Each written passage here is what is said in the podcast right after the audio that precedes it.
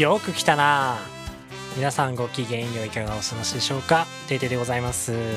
アップロードの日がね、えー、週末日曜日じゃないじゃないかっていう話なんですけども忙しい中でねなんかやっつけでこう投稿してしまってもいいんですけどあせっかくなんか趣味でやってるもんですからまあなんか満足いくものが出せるタイミングでね、うん、その毎回同じ曜日に縛られなくてもいいんじゃないかっていうところであえてお休みにせず、えー、今日こうアップロードしてる感じになるんですけども。まあやれる時にね無理なく続けていこうかなっていう感じでございます。ちなみに今週ですけれども今週とか先週ですけれどもはいあのー、僕のねやってる動画の勉強の方でえー、ロゴアニメーションってのやってたんですよ、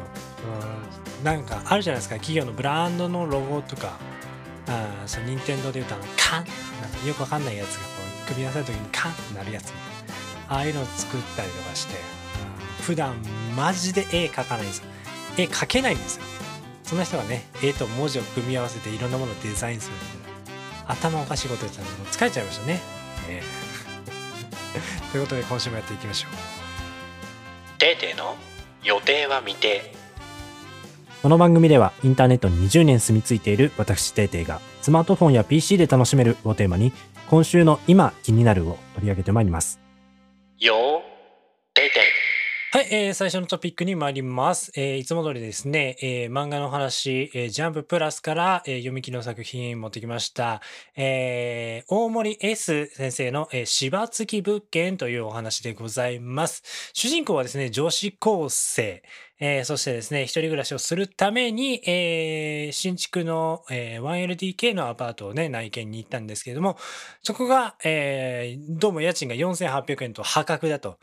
いや、これ4800円の家賃だったらもう決めるしかないでしょって思ったところで、大家がその、なんかその、いい顔しないんです。もう、もうもうもうもうもうしてるもんですから、どうしたんですか？つって聞いたら、ここ出るんです。つって。あ、出るのとか、うんち大丈夫なんで。はい。私、あの、そういうの全然気にしないタイプなんで、幽霊とか超平気なんで、つって言ったら、あその出るのが犬。柴犬。犬はちょっと、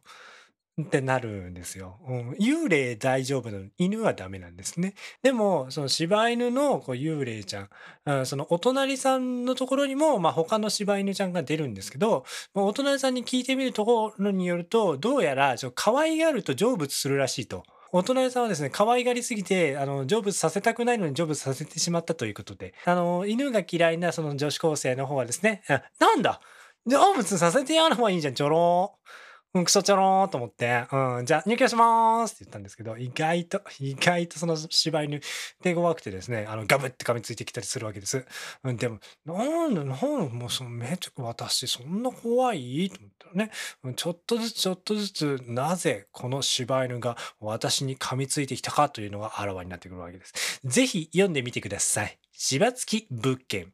です。ていてい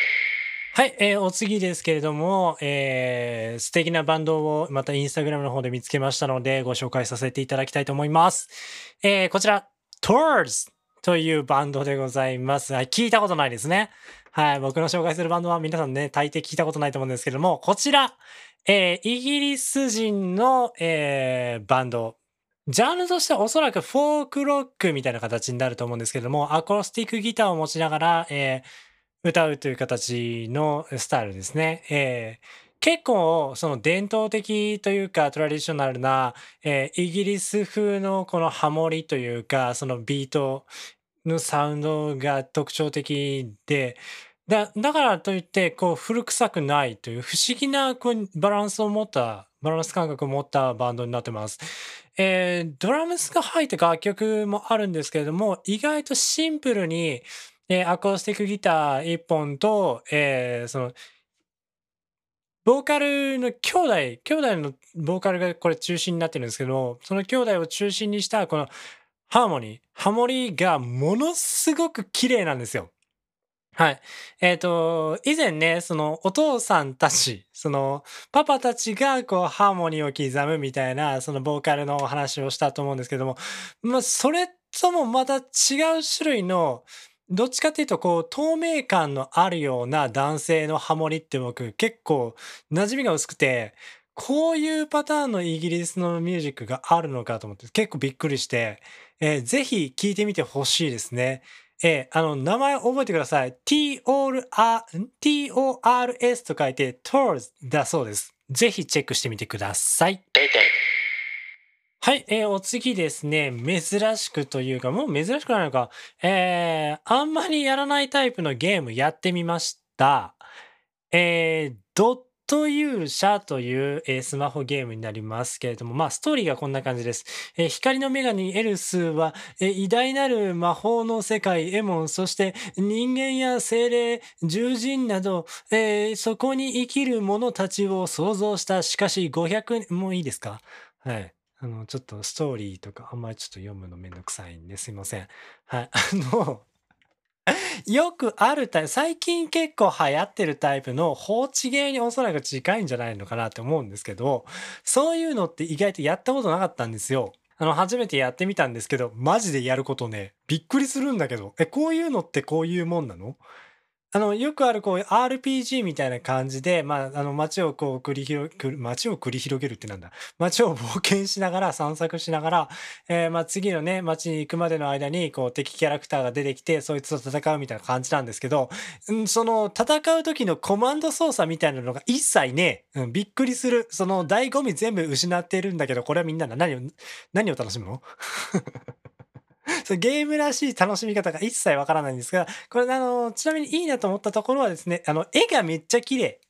うん、そのゲーム画面としてはそのドット絵になってるので、そんなに面白みはないんですけれども、たまにこう出てくるね、新しいキャラクターとかの一枚絵がものすごく綺麗なんですよ。一番最初にバッと出てきて、おっと思ったのはバルキリーというキャラクターでしたね。のおっぱいがでっかいお姉ちゃんがブーンって出てきた瞬間に、オフってなりました。はい。ということでね、ぜひやってみてください。えードット勇者のお話でした。定点はい、えーお次ですね。えー先週、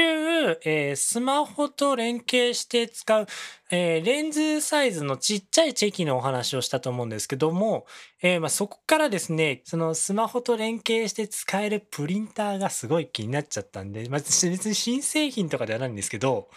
はい、あのそういうのってどんなのがあるんだな、あるんだろうなと思って調べてみたところですね、これが出てきたんです。えキャノンさんの製品で、えーインスピッ句ですかね。はい。ミニのサイズ、本当にスマホと同じぐらいのサイズでですね、えーこれプリントできるんですよ。しかも、こう何が面白いって、こうスマホの写真をこうコラージュしたりだとかっていうのができるんです。で、あの正直、正直皆さんスマホでめちゃくちゃいっぱい写真撮るじゃないですか。で、あのしかもスマホの写真結構こだわって、だからなんだったらもう写真の性能、カメラの性能でそのスマホ選んだりするじゃないですか。ででも、皆さん意外と撮った後の写真って見返してます？僕はほぼ見見返さないんですよ。はい。あの、めちゃくちゃ撮る割には、そのデータ容量を圧迫していくだけで、意外と見返すことが少ない。っていう人意外と多いんじゃないですかそういう人にぜひお勧めしたいんですよね。はい。あの、もうデータフォルダの中に入るだけだったらもう見返すことなくなっちゃうんで、プリントアウトすればいいんですよ。はい。ぜひね、これね、シールタイプで印刷ができるようなので、どっかね、こう旅行に行った時にパシャパシャいっぱい写真を撮ったやつ、いっぱい集合写真とかで撮ったやつ、この何枚か、もう5人ぐらいでこの旅行に行ったら5人分こうシールで印刷しちゃえば配れるんですよ。めっちゃ良くないですか？ぜひね、検討してみてください。キャノンね、インスピックのお話でした。定点はい、えー最後のトピックでございます。ちょっと変わり種になるんですけども、えー僕ですね、今ちょっと動画のお勉強をして、これからね、自分でこう案件を取っていったりだとかっていうところで、自分でお仕事するために名刺を作らない、あの、作ろうかなと思ってるんですよ。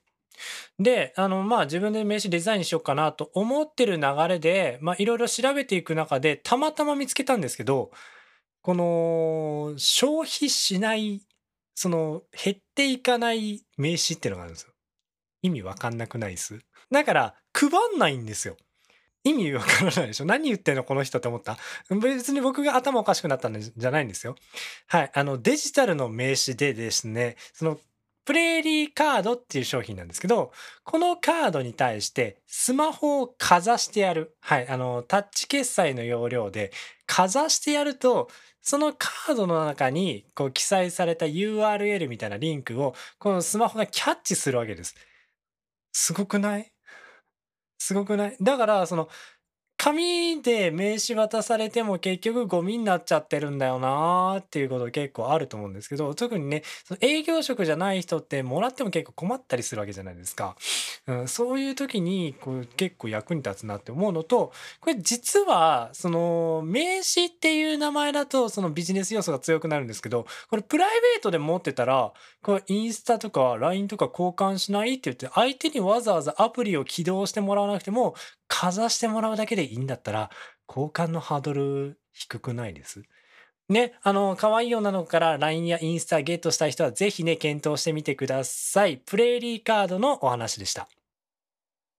よー、て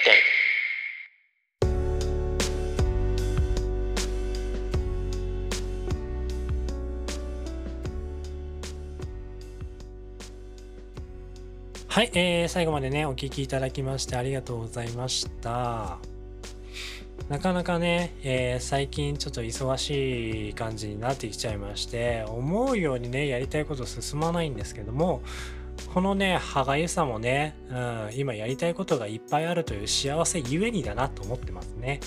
えー、今ねその時間とお金をバカほど投入して、えー、もう今後、えー、僕がやりたいことをちゃんとやっていくために先行投資を時間とお金バカほどかけてます。うんその当たり前のことをね言われた通り一生懸命やっていくのもいいんですけれどもうんそのなんかもしそのやり方でうまくいかなかった時に自分が考えて自分の思った通りした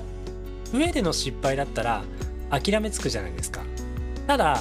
これが誰かにこうやれって言われたから周りがみんなやってるからっていうのでやった結果自分の人生がうまくいかなかったらやるせなくないですか。だからそのうまくいくか分かんないんですうまくいく保証なんて一つもないんですけど僕は僕が思った通りに生きていきたいなと思って今バカみたいなことやってます。皆さんバカになりましょう。はい最後になりますが番組の感想ツイート、えー、番組のフォローよろしくお願いします。またな。